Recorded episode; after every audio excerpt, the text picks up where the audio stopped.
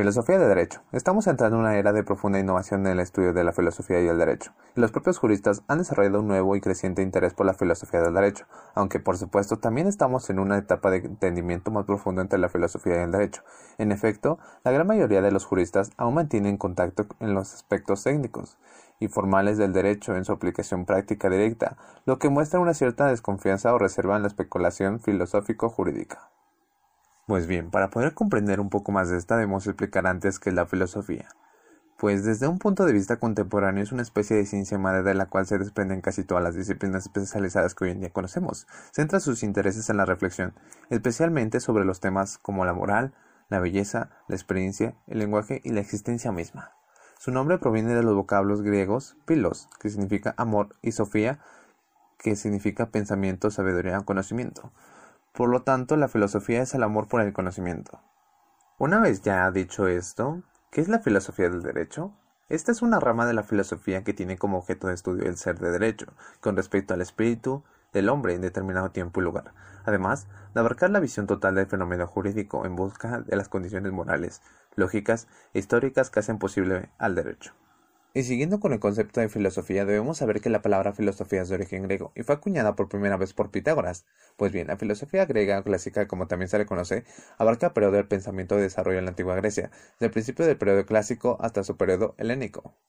Uno de los primeros periodos es denominado periodo cosmológico o presocrático y se caracterizó por usar el pensamiento racional para resolver problemas sobre la naturaleza. El segundo periodo de la filosofía griega se centra en los problemas del hombre, donde se confrontan las ideas de los sofistas y de Sócrates. El debate filosófico que caracteriza a este periodo consiste en la relatividad o la universalidad de conceptos como el bien y el mal.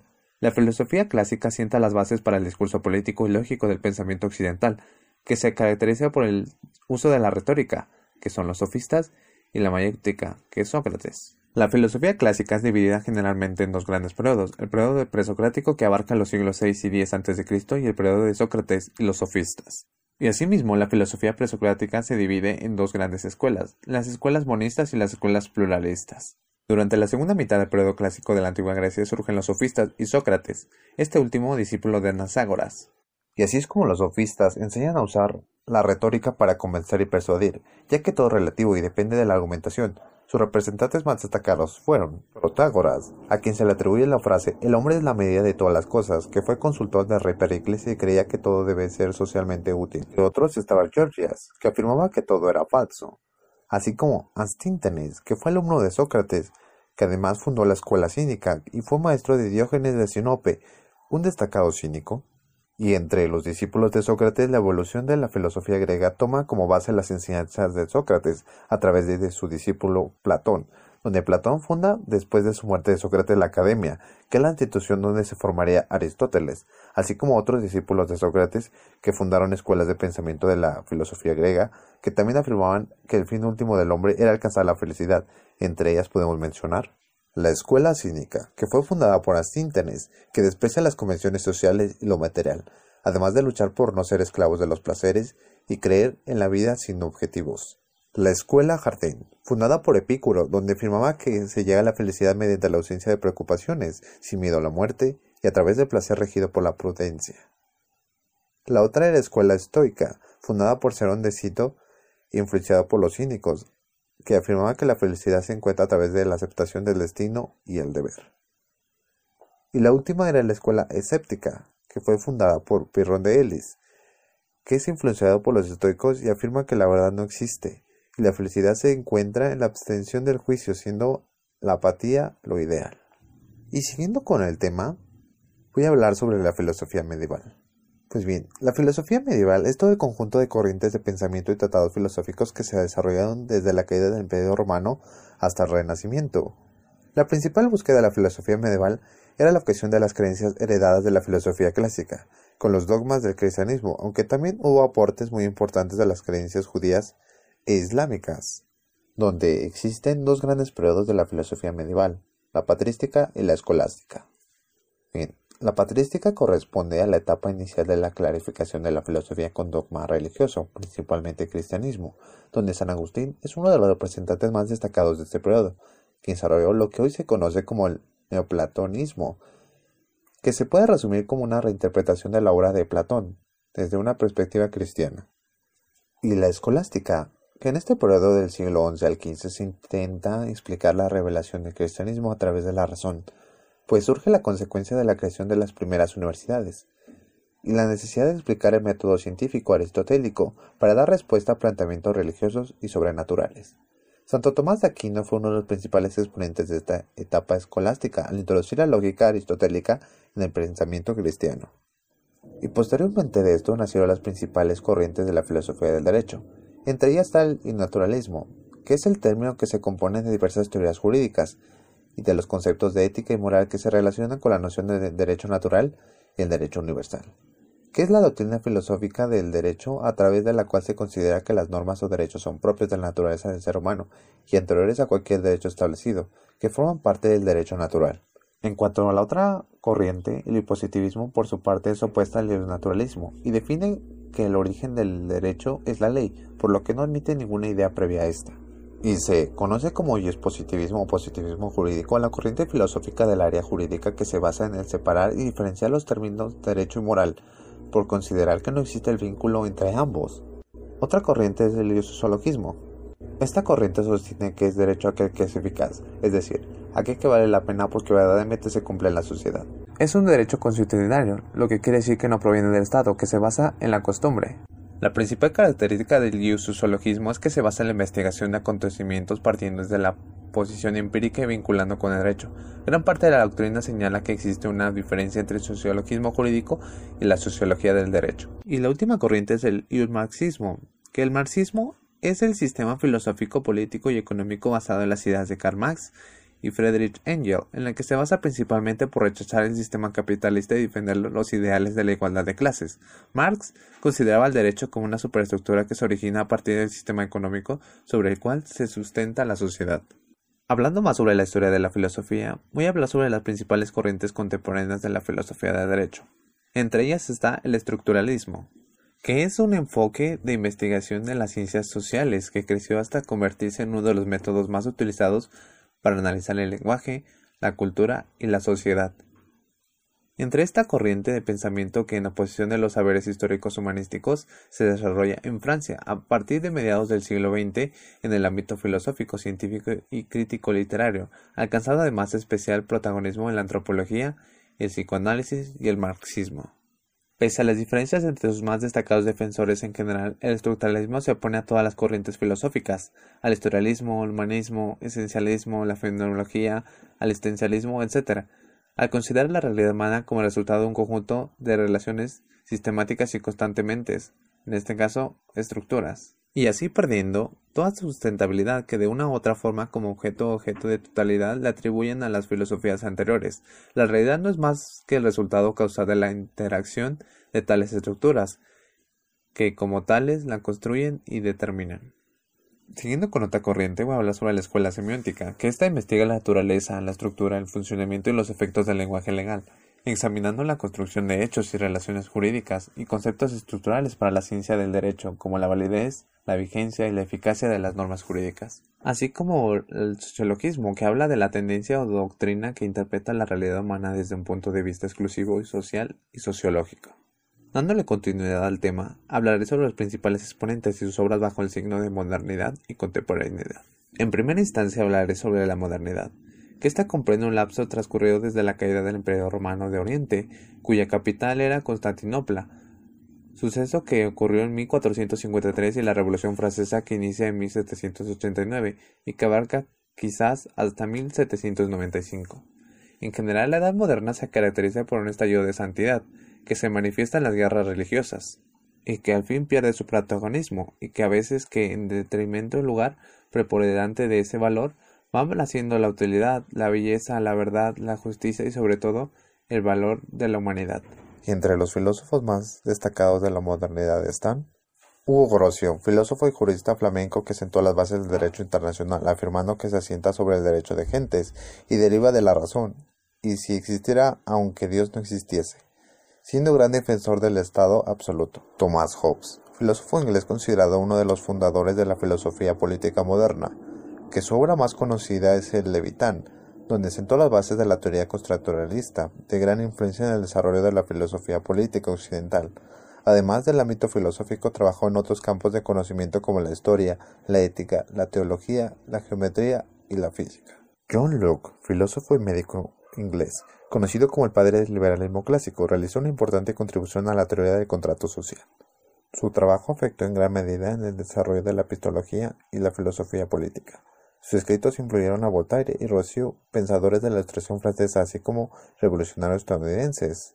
Sus contribuciones al republicanismo clásico y la teoría liberal se reflejan en la Declaración de Independencia de los Estados Unidos y la Declaración de Derechos de 1689. Emmanuel Kant, filósofo y científico alemán de la Ilustración, fue el primero y más importante representante del criticismo y precursor del idealismo alemán. Se propuso desarrollar un concepto de derecho cuyos criterios de validez se encontraran implícitos en la razón. Friedrich Hegel, filósofo del idealismo alemán que afirma que la tarea de la filosofía es concebir lo que es, pues lo que es es la razón, y que tal como individuo es el hijo de su tiempo, de la misma manera la filosofía es su tiempo aprendido en pensamientos. Siguiendo con el tema, hablaré sobre la contemporaneidad, que es el pensamiento jurídico contemporáneo que se caracteriza por la crisis del positivismo jurídico. Con ello no se debe entender que dicha corriente haya caído en desuso por haber sido totalmente superada. Muy al contrario, todavía goza una buena salud en muchos ambientes. Pero la filosofía de derechos ha ido abriendo a nuevas perspectivas. Entre los filósofos más destacados de la contemporaneidad están Hans Kelsen, jurista y filósofo austriaco quien defendió una visión ius positivista en que él llamó teoría pura del derecho. Un análisis de derecho con el fenómeno autónomo de consideraciones ideológicas o morales, del cual excluyó cualquier idea del derecho natural. Su concepción de la democracia, cuya técnica participación de elaboración de derechos le convierte en uno de los principales teóricos de la democracia del siglo XX. El otro filósofo es Rudolf Steiner, que fue un jurista y profesor que escribió su tesis doctoral sobre la doctrina del estado de emergencia en el derecho penal. Y ya por terminar está Gustav Rabroch, jurista alemán, ministro de Justicia y profesor universitario especializado en la filosofía del derecho. En virtud de sus apoderes, fue acuñada en el campo de la filosofía del derecho la fórmula de Radbruch. Una vez terminado esto, hablaremos sobre la dimensión jurídico-filosófica, donde analizaremos los derechos y deberes jurídico-filosóficos del hombre. Entre estos están los derechos fundamentales, que están estrechamente relacionados con la dignidad humana, que son proyecciones positivas, directas e importantes del ser humano, que constituyen condiciones para la libertad y autodeterminación, pues el deber jurídico se refiere a la existencia de normas efectivas que ordenan determinados comportamientos. Dando continuación al tema, reflexionaremos sobre el universo jurídico filosófico del hombre, pues la reflexión de nuestro tiempo se centra en las actividades honestas y de mayor sentido de responsabilidad, enfatizando la composición pluralista del universo, sin dejar de aspirar a un primer estándar universal básico, a la verdad básica fundamental de todas las cosas, pues esta es la pretensión inherente de la filosofía. Y, como sabemos todos, las normas legales y el derecho en general son conceptos del deber ser, y que el cumplimiento de éste debe corresponder a un ámbito teórico, que suele ser laxo en la práctica y aplicado de manera dinámica y cambiante según el contexto. Sin embargo, como campo jurídico filosófico la ley y el derecho en general incluyen no solamente el deber ser, sino también al ser analizado desde la óptica desprejuiciada desde la dinámica social y de la costumbre, como acto consuetudinario vivo, acumulable de la jurisprudencia y capaz de transformarse de acuerdo a las circunstancias políticas imperantes. Pero en el derecho se nos proporcionan normas. El derecho contiene un conjunto de normas porque esto se descubrió en el primer contacto vulgar con el mismo. El derecho, como también lo llamamos principios morales y los preceptos religiosos y los usos de cortesía y las reglas de juego, se nos proporcionan como el contenido completo de la norma. Y como hemos visto, claramente el derecho no es naturaleza corpórea, ni biológico, ni psiquismo, ni pura idea de valor. Lejos de esto todavía nos hemos determinado la naturaleza específica de la misma, pues simplemente colocamos la ley en el ámbito del universo al que le pertenece. Dicho esto, analizaremos el derecho y deberes jurídico-filosóficos, pues el derecho tiene como objeto de reflexión filosófica en los inicios del quehacer filosófico. Pues antes de establecer una filosofía jurídica con significado moderno, los filósofos griegos realizaron estudios en profundidad sobre la naturaleza del derecho y la justicia, Posteriormente, la filosofía jugó un papel fundamental en la consolidación de los estados republicanos, especialmente en el establecimiento de las bases para una posterior formulación de la Constitución. Según esto, hoy se piensa y se aplica la ley sobre esta base. y me refiero a la Declaración de los Derechos del Hombre y del Ciudadano. Por su parte, García Maínez define el deber jurídico como la restricción de la libertad exterior de una persona, derivada de la facultad concebida de otras, de exigir una cierta conducta positiva o negativa. Los deberes jurídicos son obligaciones establecidas por una norma jurídica y deben ser respetadas por los particulares. Por tanto, esta obligación limita la libertad del individuo y implica la existencia de un derecho jurídico en contrapartida pues si en el deber jurídico existiera el incumplimiento de la norma correspondiente implicará algún tipo de sanción o castigo. Dado por terminado este tema, veremos cómo analizar y aplicar la metodología jurídico-filosófica. Pero para ello, para entender este tema, veremos el concepto de metodología. Esta es la rama de la lógica que se encarga del estudio de diferentes métodos para llegar al conocimiento crítico y reflexivo que permita la fundamentación de la ciencia. Esto quiere decir que método es la serie o conjunto de pasos ordenados y sistematizados que tiene como fin llegar a una obtención de conocimiento. Una vez visto el concepto de método y metodología, podemos decir que la metodología jurídica es una forma de abordar las realidades y dimensiones jurídicas desde un punto de vista noceológico, epistemología, teoría de conocimiento, lógico, razón o pensamiento y axiológico, que es los fines.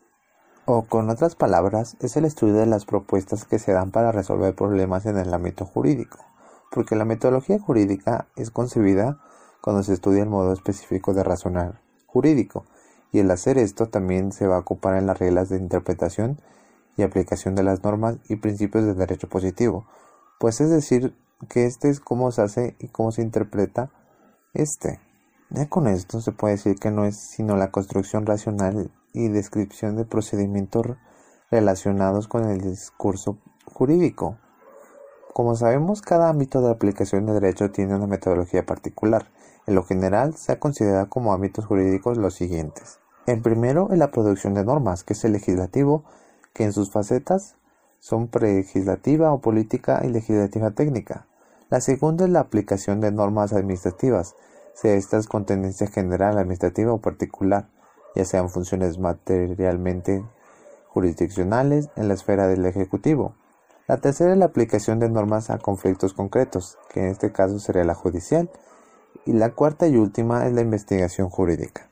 Una vez terminado este tema podemos apreciar la dimensión jurídico-filosófica del hombre, que esto quiere decir que el ser jurídico se nos muestra ubicado en el fino y sutil mundo del espíritu en condición carnal, bien se trate del derecho como sinónimo de lo que cada uno corresponde como suyo, bien se hable del conjunto de normas o reglas o disposiciones vigentes de un grupo social o una parte orgánica del mismo, bien se acabe la facultad moral de hacer o no hacer, siempre subyace la idea de algo que atañe a la humanidad, a la conducta y que va teñida a las notas racionales y de la libertad.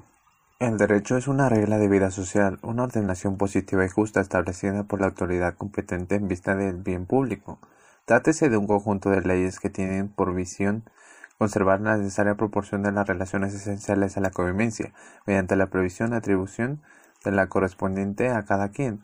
En principio esta orden está prevista de sanciones para asegurar su efectividad.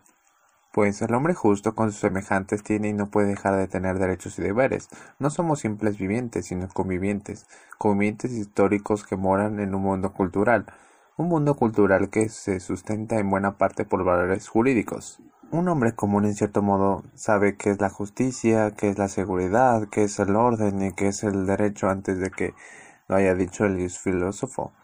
Sobre esta vida reflexiva vendrán después la filosofía, pues para la antropología jurídica existencial la determinación del hombre no es fruto exclusivo de las leyes fijas e inmutables, sino el autocercionamiento y de la autorrealización constantemente renovados. Una vez terminado este tema podemos dar hincapié a analizar y diferenciar los fines y valores del derecho, pues es un instrumento cultural para orientar mediante fines y valores su conducta hacia un deber ser, que les permita asegurar la consistencia social y su plena realización personal. En cuanto a los fines del derecho, estos son fines que son valores fundamentales en todo orden jurídico, que debe seguir el derecho para poder realizar un cambio social en las personas del sistema jurídico determinado. En este orden de ideas, los fines principales que busca cumplir el derecho son la justicia, la seguridad social y el bien común. Terminando esto, podemos comparar la metodología jurídico-filosófica, que con las determinaciones de la metodología del derecho o epistemología jurídica se pueden hacer referencia a una u otra de dos formas como es concebida. Esa disciplina jurídico-filosófica a la filosofía o metodología de la ciencia del derecho y a la lógica jurídica. Porque sin los principios básicos que conocen a la filosofía, la metodología jurídica no se puede abordar con éxito. De esta forma, la filosofía y la metodología se interconectan. La lógica se ocupa fundamentalmente de analizar el razonamiento propio del campo específico del derecho, que es un razonamiento esencialmente dialéctico y práctico. La metodología jurídica así concebida estudia el modo específico de razonamiento jurídico, y al hacer esto también se va a ocupar de las reglas de interpretación y aplicación de las normas y principios de derecho positivo, es decir, de cómo se hace para interpretar y aplicar este. Pues en consecuencia la metodología jurídica tiene que ver con la actuación técnica en la técnica jurídica, entendiendo la actuación técnica como un hacer y la técnica jurídica como un saber hacer. El conjunto de estos temas tiene como objetivo fundamental de estudio la legitimidad moral, política y jurídica del derecho, es decir, la crítica del derecho, tanto válido como eficaz, crítica llevada a cabo por un primer nivel más radical de la legitimidad, que la legitimidad justa. En definitiva, el problema de justicia, porque una sociedad bien ordenada es la principal virtud de la justicia. Como bien lo decía hace rato, todos los temas son los resultados de la evolución histórica. En la filosofía jurídica, que de alguna forma esto se puede sintetizar en el estudio de la filosofía jurídica. Su objetivo primario es la estructura básica de la sociedad, es decir, cómo las instituciones sociales más importantes que regulan la distribución de los derechos y deberes fundamentales y las ventajas derivadas de la cooperación social. En este sentido, los dos principios de la justicia serían el principio de igualdad, es decir, el reparto equitativo más amplio del sistema de libertades, que es la libertad de pensamiento, conciencia y los derechos fundamentales. En definitiva, la filosofía del derecho busca analizar, conocer y ofrecer un conocimiento pleno del derecho, reflexionando y elaborando los conceptos de los que se van a beber las distintas disciplinas jurídicas que abordan aspectos concretos del sistema jurídico con el objetivo de dar la unidad y coherencia a toda esta estructura. Filosofía de Derecho. Estamos entrando en una era de profunda innovación en el estudio de la filosofía y el derecho, los propios juristas han desarrollado un nuevo y creciente interés por la filosofía del derecho, aunque por supuesto también estamos en una etapa de entendimiento más profundo entre la filosofía y el derecho. En efecto, la gran mayoría de los juristas aún mantienen contacto en los aspectos técnicos y formales del derecho en su aplicación práctica directa, lo que muestra una cierta desconfianza o reserva en la especulación filosófico-jurídica. Pues bien, para poder comprender un poco más de esta debemos explicar antes qué es la filosofía. Pues desde un punto de vista contemporáneo es una especie de ciencia madre de la cual se desprenden casi todas las disciplinas especializadas que hoy en día conocemos. Centra sus intereses en la reflexión, especialmente sobre los temas como la moral, la belleza, la experiencia, el lenguaje y la existencia misma. Su nombre proviene de los vocablos griegos pilos, que significa amor, y sofía, que significa pensamiento, sabiduría o conocimiento. Por lo tanto, la filosofía es el amor por el conocimiento. Una vez ya dicho esto, ¿qué es la filosofía del derecho?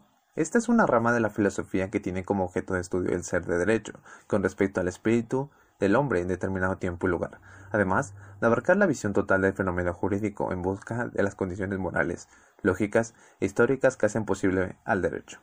Y siguiendo con el concepto de filosofía, debemos saber que la palabra filosofía es de origen griego y fue acuñada por primera vez por Pitágoras. Pues bien, la filosofía griega clásica, como también se le conoce, abarca el periodo del pensamiento de desarrollo en la antigua Grecia, desde el principio del periodo clásico hasta su periodo helénico. Uno de los primeros periodos es denominado periodo cosmológico o presocrático y se caracterizó por usar el pensamiento racional para resolver problemas sobre la naturaleza. El segundo periodo de la filosofía griega se centra en los problemas del hombre, donde se confrontan las ideas de los sofistas y de Sócrates. El debate filosófico que caracteriza este periodo consiste en la relatividad o la universalidad de conceptos como el bien y el mal. La filosofía clásica sienta las bases para el discurso político y lógico del pensamiento occidental, que se caracteriza por el uso de la retórica, que son los sofistas, y la mayéutica, que es Sócrates. La filosofía clásica es dividida generalmente en dos grandes periodos, el periodo presocrático que abarca los siglos VI y X a.C. y el periodo de Sócrates y los sofistas. Y asimismo, la filosofía presocrática se divide en dos grandes escuelas, las escuelas monistas y las escuelas pluralistas. Durante la segunda mitad del periodo clásico de la antigua Grecia surgen los sofistas y Sócrates, este último discípulo de Anaságoras. Y así es como los sofistas enseñan a usar la retórica para convencer y persuadir, ya que todo es relativo y depende de la argumentación. Sus representantes más destacados fueron Protágoras, a quien se le atribuye la frase El hombre es la medida de todas las cosas, que fue consultor del rey Pericles y creía que todo debe ser socialmente útil. De otros estaba Georgias, que afirmaba que todo era falso, así como Anstíntenes, que fue alumno de Sócrates, que además fundó la escuela cínica y fue maestro de Diógenes de Sinope, un destacado cínico. Y entre los discípulos de Sócrates, la evolución de la filosofía griega toma como base las enseñanzas de Sócrates a través de su discípulo Platón, donde Platón funda después de su muerte de Sócrates la Academia, que es la institución donde se formaría Aristóteles, así como otros discípulos de Sócrates que fundaron escuelas de pensamiento de la filosofía griega, que también afirmaban que el fin último del hombre era alcanzar la felicidad. Entre ellas podemos mencionar la escuela cínica, que fue fundada por Asíntenes, que desprecia las convenciones sociales y lo material, además de luchar por no ser esclavos de los placeres y creer en la vida sin objetivos. La escuela Jardín, fundada por Epicuro, donde afirmaba que se llega a la felicidad mediante la ausencia de preocupaciones, sin miedo a la muerte y a través del placer regido por la prudencia. La otra era la escuela estoica, fundada por Cerón de Cito influenciada por los cínicos, que afirmaba que la felicidad se encuentra a través de la aceptación del destino y el deber. Y la última era la escuela escéptica, que fue fundada por Pirrón de Elis, que es influenciado por los estoicos y afirma que la verdad no existe, y la felicidad se encuentra en la abstención del juicio, siendo la apatía lo ideal. Y siguiendo con el tema, voy a hablar sobre la filosofía medieval. Pues bien, la filosofía medieval es todo el conjunto de corrientes de pensamiento y tratados filosóficos que se desarrollaron desde la caída del Imperio Romano hasta el Renacimiento. La principal búsqueda de la filosofía medieval era la objeción de las creencias heredadas de la filosofía clásica, con los dogmas del cristianismo, aunque también hubo aportes muy importantes de las creencias judías e islámicas, donde existen dos grandes periodos de la filosofía medieval, la patrística y la escolástica. La patrística corresponde a la etapa inicial de la clarificación de la filosofía con dogma religioso, principalmente cristianismo, donde San Agustín es uno de los representantes más destacados de este periodo, quien desarrolló lo que hoy se conoce como el neoplatonismo, que se puede resumir como una reinterpretación de la obra de Platón, desde una perspectiva cristiana.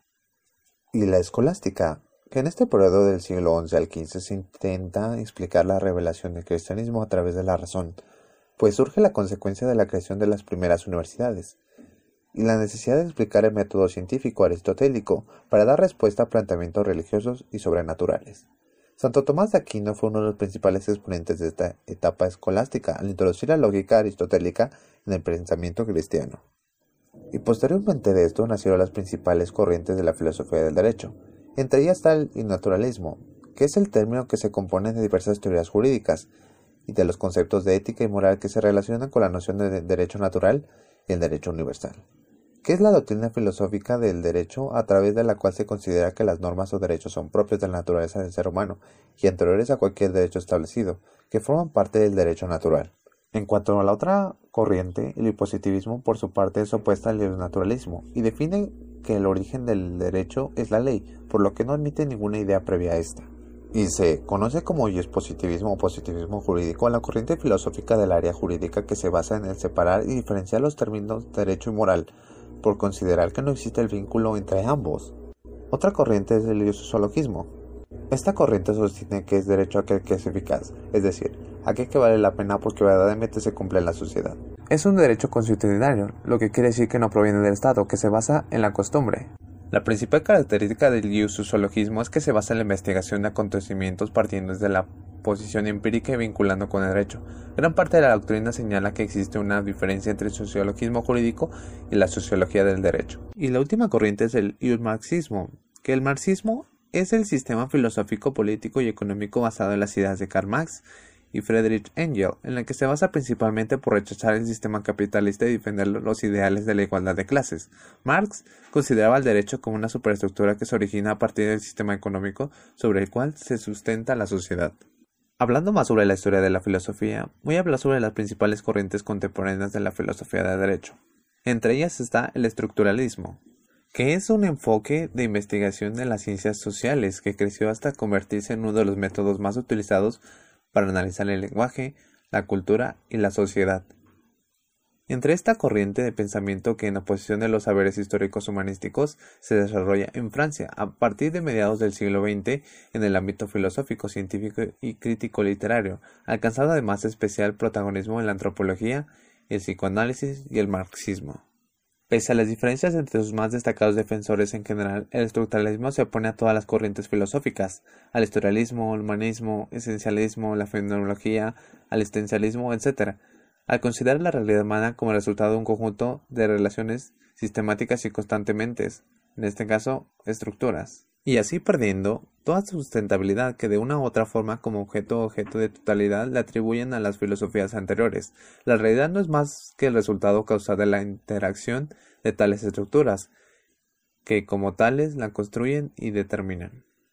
Siguiendo con otra corriente, voy a hablar sobre la escuela semiótica, que esta investiga la naturaleza, la estructura, el funcionamiento y los efectos del lenguaje legal, examinando la construcción de hechos y relaciones jurídicas y conceptos estructurales para la ciencia del derecho, como la validez, la vigencia y la eficacia de las normas jurídicas, así como el sociologismo, que habla de la tendencia o doctrina que interpreta la realidad humana desde un punto de vista exclusivo y social y sociológico.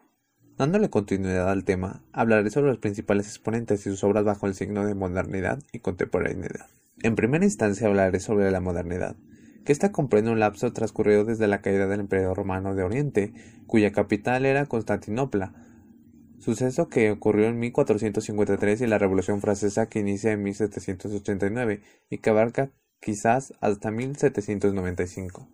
En general, la Edad Moderna se caracteriza por un estallido de santidad, que se manifiesta en las guerras religiosas, y que al fin pierde su protagonismo, y que a veces que en detrimento del lugar preponderante de ese valor van haciendo la utilidad, la belleza, la verdad, la justicia y sobre todo el valor de la humanidad. Entre los filósofos más destacados de la modernidad están Hugo Grocio, filósofo y jurista flamenco que sentó las bases del derecho internacional, afirmando que se asienta sobre el derecho de gentes y deriva de la razón, y si existiera aunque Dios no existiese siendo gran defensor del Estado absoluto. Thomas Hobbes, filósofo inglés considerado uno de los fundadores de la filosofía política moderna, que su obra más conocida es el Levitán, donde sentó las bases de la teoría constructuralista, de gran influencia en el desarrollo de la filosofía política occidental. Además del ámbito filosófico, trabajó en otros campos de conocimiento como la historia, la ética, la teología, la geometría y la física. John Locke, filósofo y médico inglés, conocido como el padre del liberalismo clásico, realizó una importante contribución a la teoría del contrato social. Su trabajo afectó en gran medida en el desarrollo de la epistología y la filosofía política. Sus escritos influyeron a Voltaire y Rousseau, pensadores de la extracción francesa, así como revolucionarios estadounidenses. Sus contribuciones al republicanismo clásico y la teoría liberal se reflejan en la Declaración de Independencia de los Estados Unidos y la Declaración de Derechos de 1689. Emmanuel Kant, filósofo y científico alemán de la Ilustración, fue el primero y más importante representante del criticismo y precursor del idealismo alemán. Se propuso desarrollar un concepto de derecho cuyos criterios de validez se encontraran implícitos en la razón.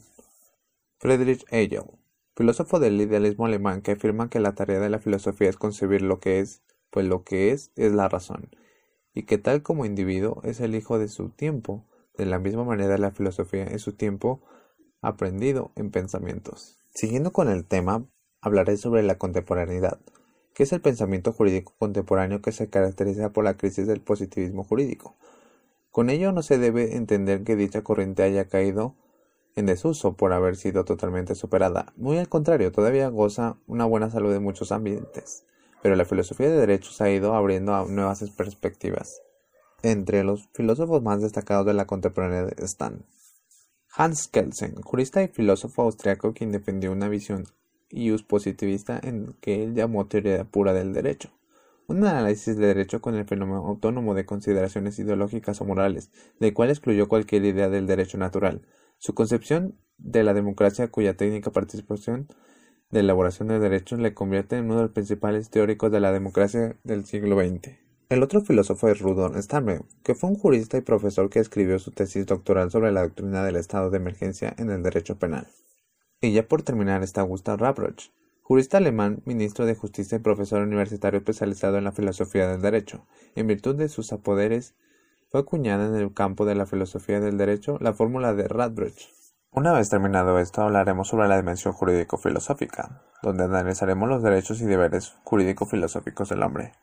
Entre estos están los derechos fundamentales, que están estrechamente relacionados con la dignidad humana, que son proyecciones positivas, directas e importantes del ser humano, que constituyen condiciones para la libertad y autodeterminación, pues el deber jurídico se refiere a la existencia de normas efectivas que ordenan determinados comportamientos. Dando continuación al tema, reflexionaremos sobre el universo jurídico filosófico del hombre, pues la reflexión de nuestro tiempo se centra en las actividades honestas y de mayor sentido de responsabilidad, enfatizando la composición pluralista del universo sin dejar de aspirar a un primer estándar universal básico, a la verdad básica fundamental de todas las cosas, pues esta es la pretensión inherente de la filosofía. Y, como sabemos todos, las normas legales y el derecho en general son conceptos del deber ser, y que el cumplimiento de éste debe corresponder a un ámbito teórico, que suele ser laxo en la práctica y aplicado de manera dinámica y cambiante según el contexto. Sin embargo, como campo jurídico filosófico la ley y el derecho en general incluyen no solamente el deber ser, sino también al ser analizado desde la óptica desprejuiciada desde la dinámica social y de la costumbre. Como acto consuetudinario vivo, acumulable de la jurisprudencia y capaz de transformarse de acuerdo a las circunstancias políticas imperantes. Pero en el derecho se nos proporcionan normas. El derecho contiene un conjunto de normas porque esto se descubrió en el primer contacto vulgar con el mismo. El derecho, como también lo llamamos principios morales y los preceptos religiosos y los usos de cortesía y las reglas de juego, se nos proporcionan como el contenido completo de la norma. Y como hemos visto, claramente el derecho no es naturaleza corpórea, ni biológico, ni psiquismo, ni pura idea de valor. Lejos de esto todavía nos hemos determinado la naturaleza específica de la misma, pues simplemente colocamos la ley en el ámbito del universo al que le pertenece. Dicho esto, analizaremos el derecho y deberes jurídico-filosóficos, pues el derecho tiene como objeto de reflexión filosófica en los inicios del quehacer filosófico. Pues antes de establecer una filosofía jurídica con significado moderno, los filósofos griegos realizaron estudios en profundidad sobre la naturaleza del derecho y la justicia, Posteriormente, la filosofía jugó un papel fundamental en la consolidación de los estados republicanos, especialmente en el establecimiento de las bases para una posterior formulación de la Constitución. Según esto, hoy se piensa y se aplica la ley sobre esta base. Y me refiero a la Declaración de los Derechos del Hombre y del Ciudadano. Por su parte, García Maínez define el deber jurídico como la restricción de la libertad exterior de una persona, derivada de la facultad concebida de otras, de exigir una cierta conducta positiva o negativa. Los deberes jurídicos son obligaciones establecidas por una norma jurídica y deben ser respetadas por los particulares. Por tanto, esta obligación limita la libertad del individuo y implica la existencia de un derecho jurídico en contrapartida, pues si en el deber jurídico existiera el incumplimiento de la norma correspondiente implicará algún tipo de sanción o castigo. Dado por terminado este tema, veremos cómo analizar y aplicar la metodología jurídico-filosófica. Pero para ello, para entender este tema, veremos el concepto de metodología. Esta es la rama de la lógica que se encarga del estudio de diferentes métodos para llegar al, conocimiento crítico y reflexivo que permita la fundamentación de la ciencia. Esto quiere decir que método es la serie o conjunto de pasos ordenados y sistematizados que tiene como fin llegar a una obtención de conocimiento. Una vez visto el concepto de método y metodología, podemos decir que la metodología jurídica es una forma de abordar las realidades y dimensiones jurídicas desde un punto de vista noceológico epistemología, teoría de conocimiento lógico, razón o pensamiento y axiológico, que es los fines. O con otras palabras, es el estudio de las propuestas que se dan para resolver problemas en el ámbito jurídico, porque la metodología jurídica es concebida cuando se estudia el modo específico de razonar jurídico, y el hacer esto también se va a ocupar en las reglas de interpretación y aplicación de las normas y principios del derecho positivo, pues es decir, que este es cómo se hace y cómo se interpreta este. Ya con esto se puede decir que no es sino la construcción racional y descripción de procedimientos relacionados con el discurso jurídico. Como sabemos, cada ámbito de aplicación de derecho tiene una metodología particular. En lo general, se ha considerado como ámbitos jurídicos los siguientes. El primero es la producción de normas, que es el legislativo, que en sus facetas son prelegislativa o política y legislativa técnica. La segunda es la aplicación de normas administrativas, sea estas con tendencia general, administrativa o particular, ya sean funciones materialmente jurisdiccionales en la esfera del Ejecutivo. La tercera es la aplicación de normas a conflictos concretos, que en este caso sería la judicial. Y la cuarta y última es la investigación jurídica. Una vez terminado este tema podemos apreciar la dimensión jurídico-filosófica del hombre, que esto quiere decir que el ser jurídico se nos muestra ubicado en el fino y sutil mundo del espíritu en condición carnal, bien se trate del derecho como sinónimo de lo que cada uno corresponde como suyo, bien se hable del conjunto de normas o reglas o disposiciones vigentes de un grupo social o una parte orgánica del mismo, bien se acabe la facultad moral de hacer o no hacer, siempre subyace la idea de algo que atañe a la humanidad, a la conducta y que va teñida a las notas racionales y de la libertad. El derecho es una regla de vida social, una ordenación positiva y justa establecida por la autoridad competente en vista del bien público. Trátese de un conjunto de leyes que tienen por visión conservar la necesaria proporción de las relaciones esenciales a la convivencia, mediante la previsión atribución de la correspondiente a cada quien. En principio esta orden está prevista de sanciones para asegurar su efectividad. Pues el hombre justo con sus semejantes tiene y no puede dejar de tener derechos y deberes. No somos simples vivientes, sino convivientes, convivientes históricos que moran en un mundo cultural, un mundo cultural que se sustenta en buena parte por valores jurídicos. Un hombre común en cierto modo sabe qué es la justicia, qué es la seguridad, qué es el orden y qué es el derecho antes de que lo haya dicho el filósofo. Sobre esta vida reflexiva vendrán después la filosofía, pues para la antropología jurídica existencial la determinación del hombre no es fruto exclusivo de las leyes fijas e inmutables, sino el autocercionamiento y de la autorrealización constantemente renovados. Una vez terminado este tema, podemos dar hincapié a analizar y diferenciar los fines y valores del derecho, pues es un instrumento cultural para orientar mediante fines y valores su conducta hacia un deber ser, que les permita asegurar la consistencia social y su plena realización personal. En cuanto a los fines del derecho, estos son fines que son valores fundamentales en todo orden jurídico, que debe seguir el derecho para poder realizar un cambio social en las personas del sistema jurídico determinado.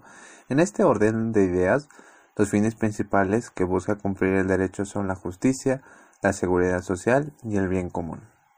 Terminando esto, podemos comparar la metodología jurídico-filosófica, que con las determinaciones de la metodología del derecho o epistemología jurídica se pueden hacer referencia a una u otra de dos formas como es concebida.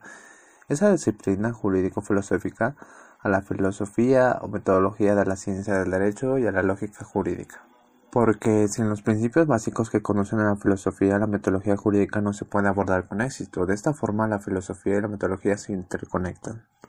La lógica se ocupa fundamentalmente de analizar el razonamiento propio del campo específico del derecho, que es un razonamiento esencialmente dialéctico y práctico. La metodología jurídica así concebida estudia el modo específico de razonamiento jurídico, y al hacer esto también se va a ocupar de las reglas de interpretación y aplicación de las normas y principios de derecho positivo, es decir, de cómo se hace para interpretar y aplicar este. Pues en consecuencia la metodología jurídica tiene que ver con la actuación técnica en la técnica jurídica, entendiendo la actuación técnica como un hacer y la técnica jurídica como un saber hacer. El conjunto de estos temas tiene como objetivo fundamental de estudio la legitimidad moral, política y jurídica del derecho es decir, la crítica del derecho, tanto válido como eficaz. Crítica llevada a cabo por un primer nivel más radical de la legitimidad, que la legitimidad justa. En definitiva, el problema de justicia, porque una sociedad bien ordenada es la principal virtud de la justicia. Como bien lo decía hace rato, todos los temas son los resultados de la evolución histórica. En la filosofía jurídica, que de alguna forma esto se puede sintetizar en el estudio de la filosofía jurídica. Su objetivo primario es la estructura básica de la sociedad, es decir, como las instituciones sociales más importantes que regulan la distribución de los derechos y deberes fundamentales y las ventajas derivadas de la cooperación social. En este sentido, los dos principios de la justicia serían el principio de igualdad, es decir, el reparto equitativo más amplio del sistema de libertades, que es la libertad de pensamiento, conciencia y los derechos fundamentales. En definitiva, la filosofía del derecho busca analizar, conocer y ofrecer un conocimiento pleno del derecho, reflexionando y elaborando los conceptos de los que se van a beber las distintas disciplinas jurídicas que abordan aspectos concretos del sistema jurídico con el objetivo de dar la unidad y coherencia a toda esta estructura.